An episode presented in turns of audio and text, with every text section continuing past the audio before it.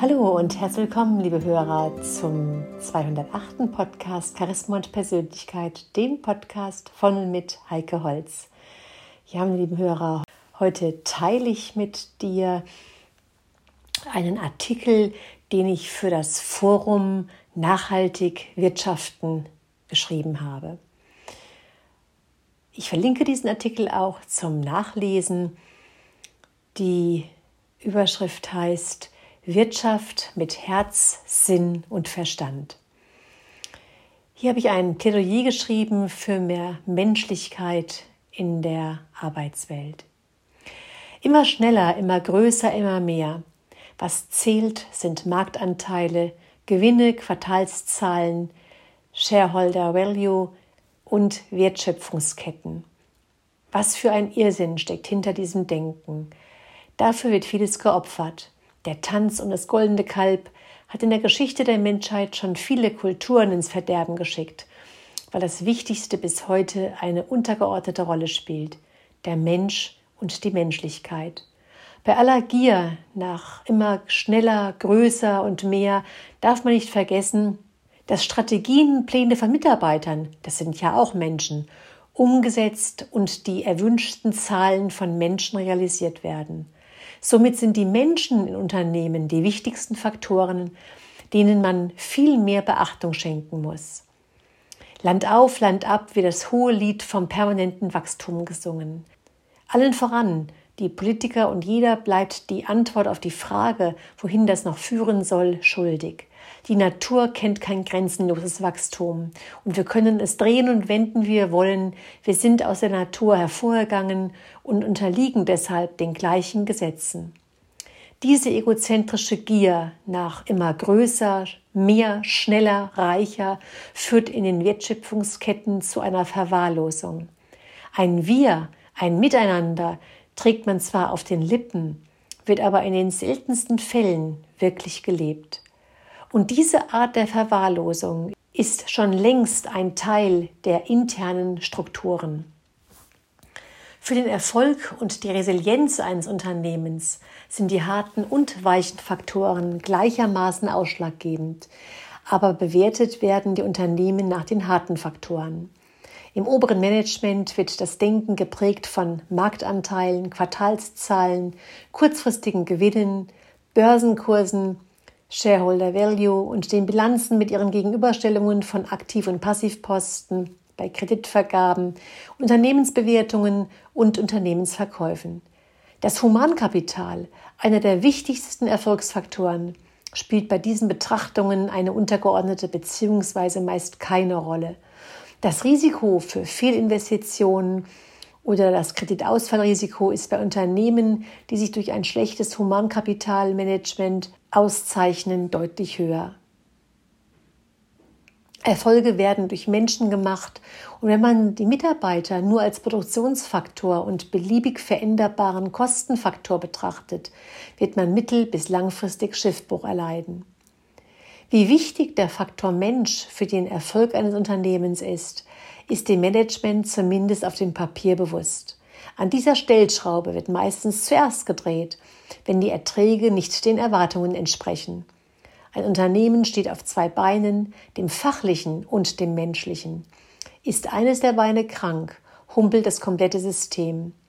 Umsatz und Ertrag stehen im direkten Zusammenhang mit den Mitarbeitern und ihrem emotionalen Wohlbefinden. Das emotionale Wohlbefinden hat unmittelbaren Einfluss auf die Leistungsfähigkeit und Kreativität, aber auch auf die Fluktuation und somit auf die Personal- bzw. Rekrutierungskosten. Der Zustand des Humankapitals wird in keiner Bilanz erfasst. Sieht es mit dem Humankapital schlecht aus, wovon man heute mehrheitlich ausgehen kann, dann verlieren Unternehmen sehr viel Geld, und der volkswirtschaftliche Schaden, verursacht durch das schlechte Management des Humankapitals, geht in die Milliarden. Die interne, defizitäre Unternehmens- und Führungskultur offenbart sich insbesondere in Krisenzeiten. Die Sorgen um das Unternehmen und den eigenen Arbeitsplatz führt zu einer starken emotionalen Belastung des Managements und der Mitarbeiter, was vor allem auch die zwischenmenschlichen oft im Verborgenen schlummernden Konflikte zutage fördert. In diesen Situationen zeigen sich auch sehr häufig Defizite bezüglich der Resilienz der einzelnen Mitarbeiter, inklusive des oberen Managements. Was immer wichtiger wird, ist die emotionale Intelligenz. Insbesondere in Krisenzeiten ist das Management diesbezüglich gefordert und meistens überfordert. Da zeigt es sich, ob man mit anderen Menschen umgehen und ob man die Dinge vermitteln kann, die Unternehmen sicher durch die Krise führen. Persönliche Gefühle sind oftmals der entscheidende Faktor bei der Informations- und Wissensweitergabe. Zu oft werden wichtige Informationen aus egoistischen Eigeninteressen zurückgehalten oder nur gefiltert weitergegeben. Die subtile Verknüpfung von sachlichen und menschlichen Einflussgrößen drückt sich im Alltag permanent aus.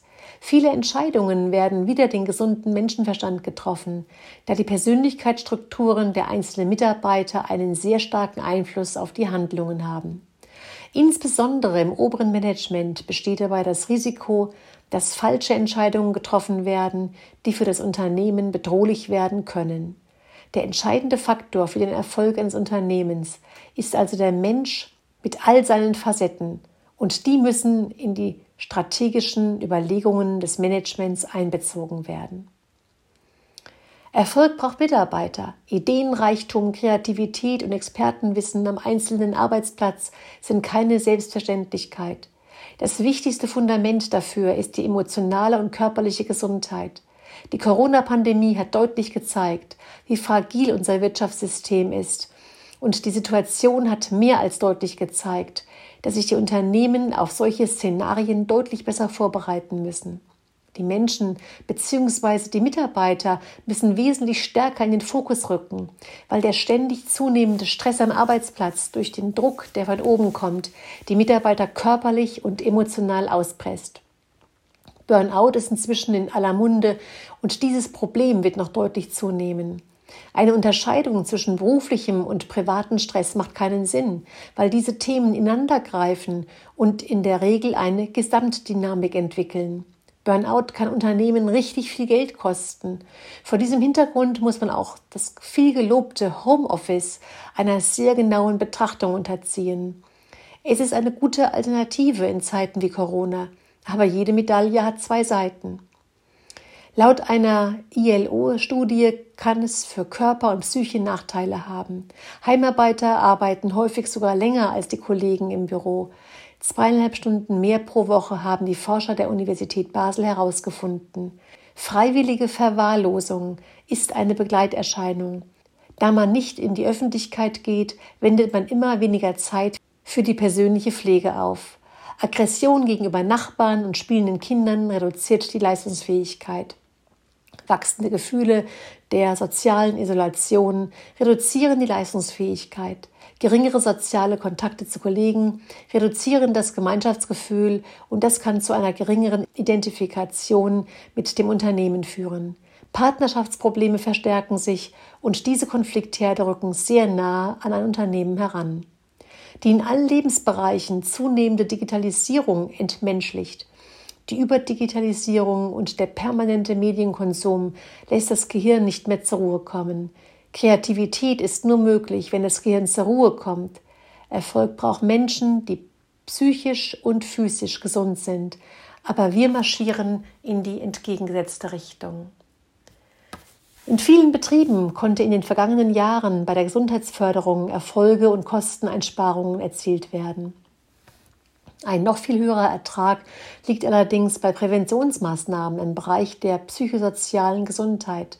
Prävention beginnt mit dem sich eingestehen, dass etwas nicht in Ordnung ist, egal ob es sich um eine einzelne Person oder das gesamte Unternehmen handelt. Ein Burnout kostet einem Unternehmen sehr viel Geld. Laut WHO beträgt die Dauer der durchschnittlichen Arbeitsunfähigkeit 30 Tage. Multipliziert man den durchschnittlichen Tagessatz der Industrie in Höhe von ca. 290 Euro mit der durchschnittlichen Dauer, dann wird die Tragweite der Kosten durch Burnout bewusst.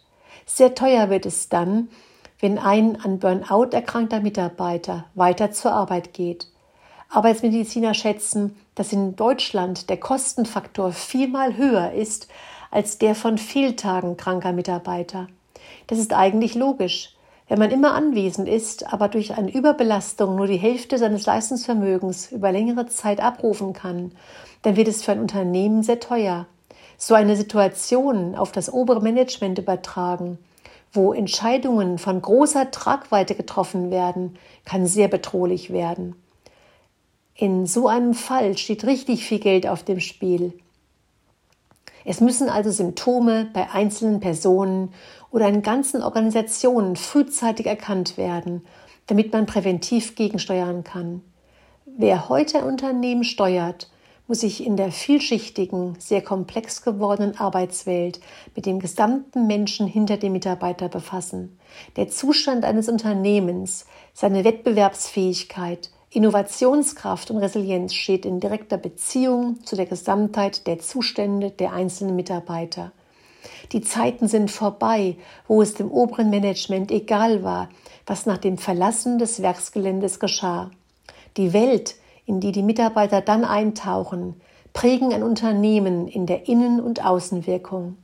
Die psychosoziale und körperliche Gesundheit sind in Zeiten eines ausgeprägten Käufermarktes ein entscheidender Wettbewerbsfaktor, für den wesentlich mehr Zeit und Geld investiert werden muss. Ja, meine lieben Hörer, das war der Artikel im Forum Nachhaltig Wirtschaften.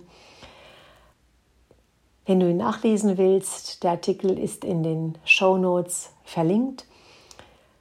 Und wenn du Fragen dazu hast, komm gerne auf mich zu unter kontakt.heikeholz.de. Bis zum nächsten Mal wünsche ich dir eine gute Zeit. Deine Heike Holz.